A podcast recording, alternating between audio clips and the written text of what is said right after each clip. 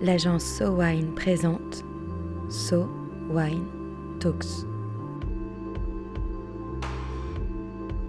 La première série de podcasts analysant les tendances marketing et communication dans l'univers du vin et des spiritueux.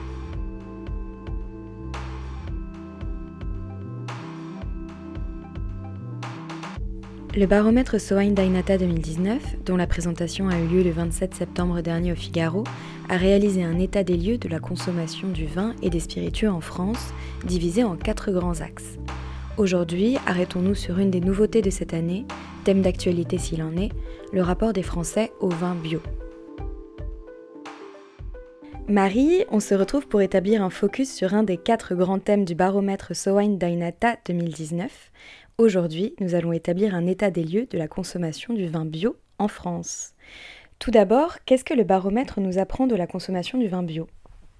Alors indéniablement, le vin bio est entré dans les habitudes de consommation des Français.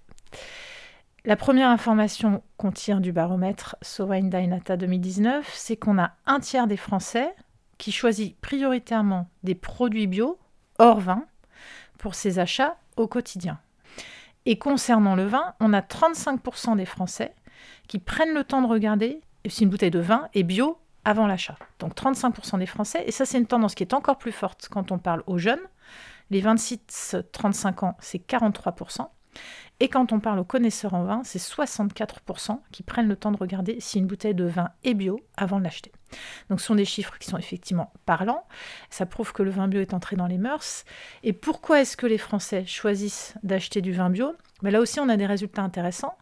En particulier, le premier résultat qui est le choix d'acheter du vin bio pour s'assurer de la qualité du vin. Ça, c'est quelque chose qui est nouveau. Il y a quelques années, on avait des doutes sur la qualité du vin quand on achetait du vin bio. Aujourd'hui, 48% des Français achètent du vin bio sur le critère de dire bah, c'est parce que je sais que ça me donne une garantie de qualité.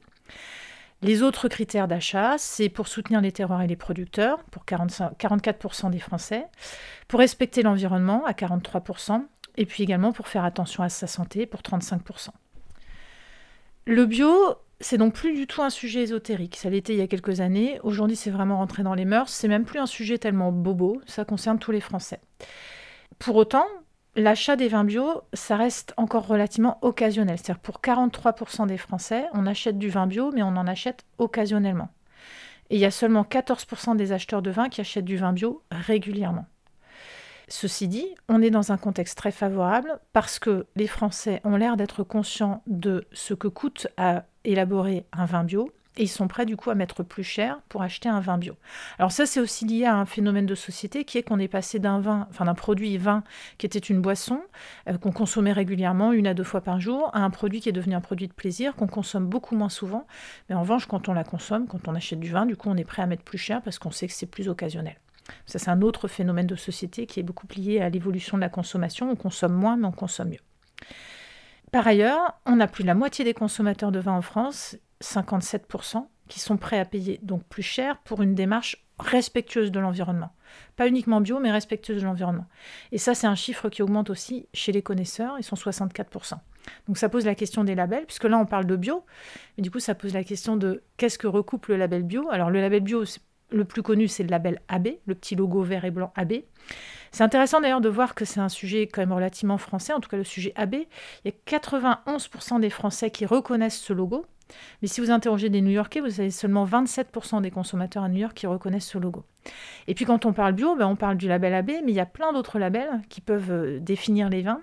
Et ils ont aussi leur place. Simplement, c'est une forme de nébuleuse. Aujourd'hui, les Français comprennent pas grand-chose à cette quantité incroyable de labels qui du coup certifient les vins en fonction de leur qualité, en fonction de la manière dont ils sont élaborés.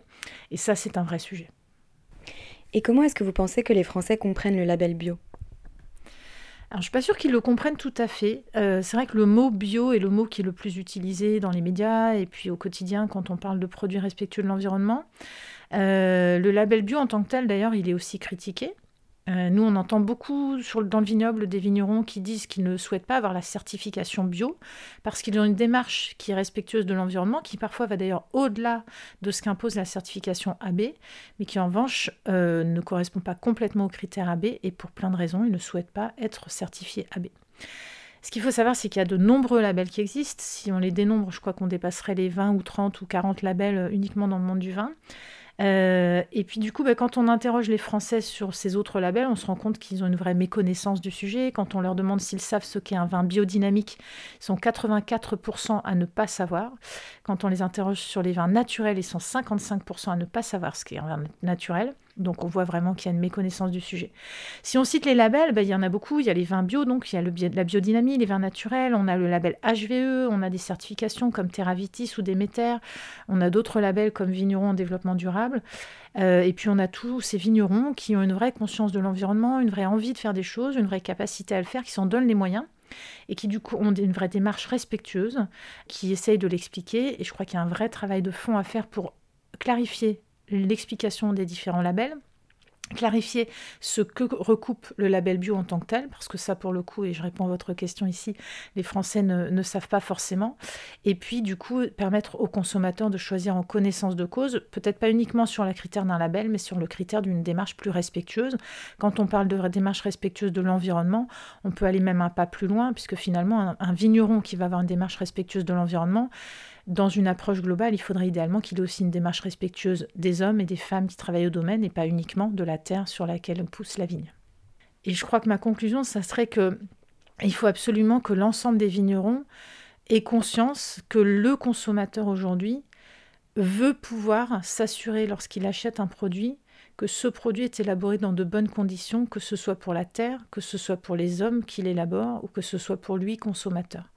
Donc dans tous les cas, la grande démarche et le grand sujet, à mon avis, qui va suivre dans les années euh, qui viennent, c'est au-delà des certifications, qu'est-ce que chaque vigneron intrinsèquement et individuellement fait au quotidien pour respecter l'environnement et par là même respecter son consommateur final.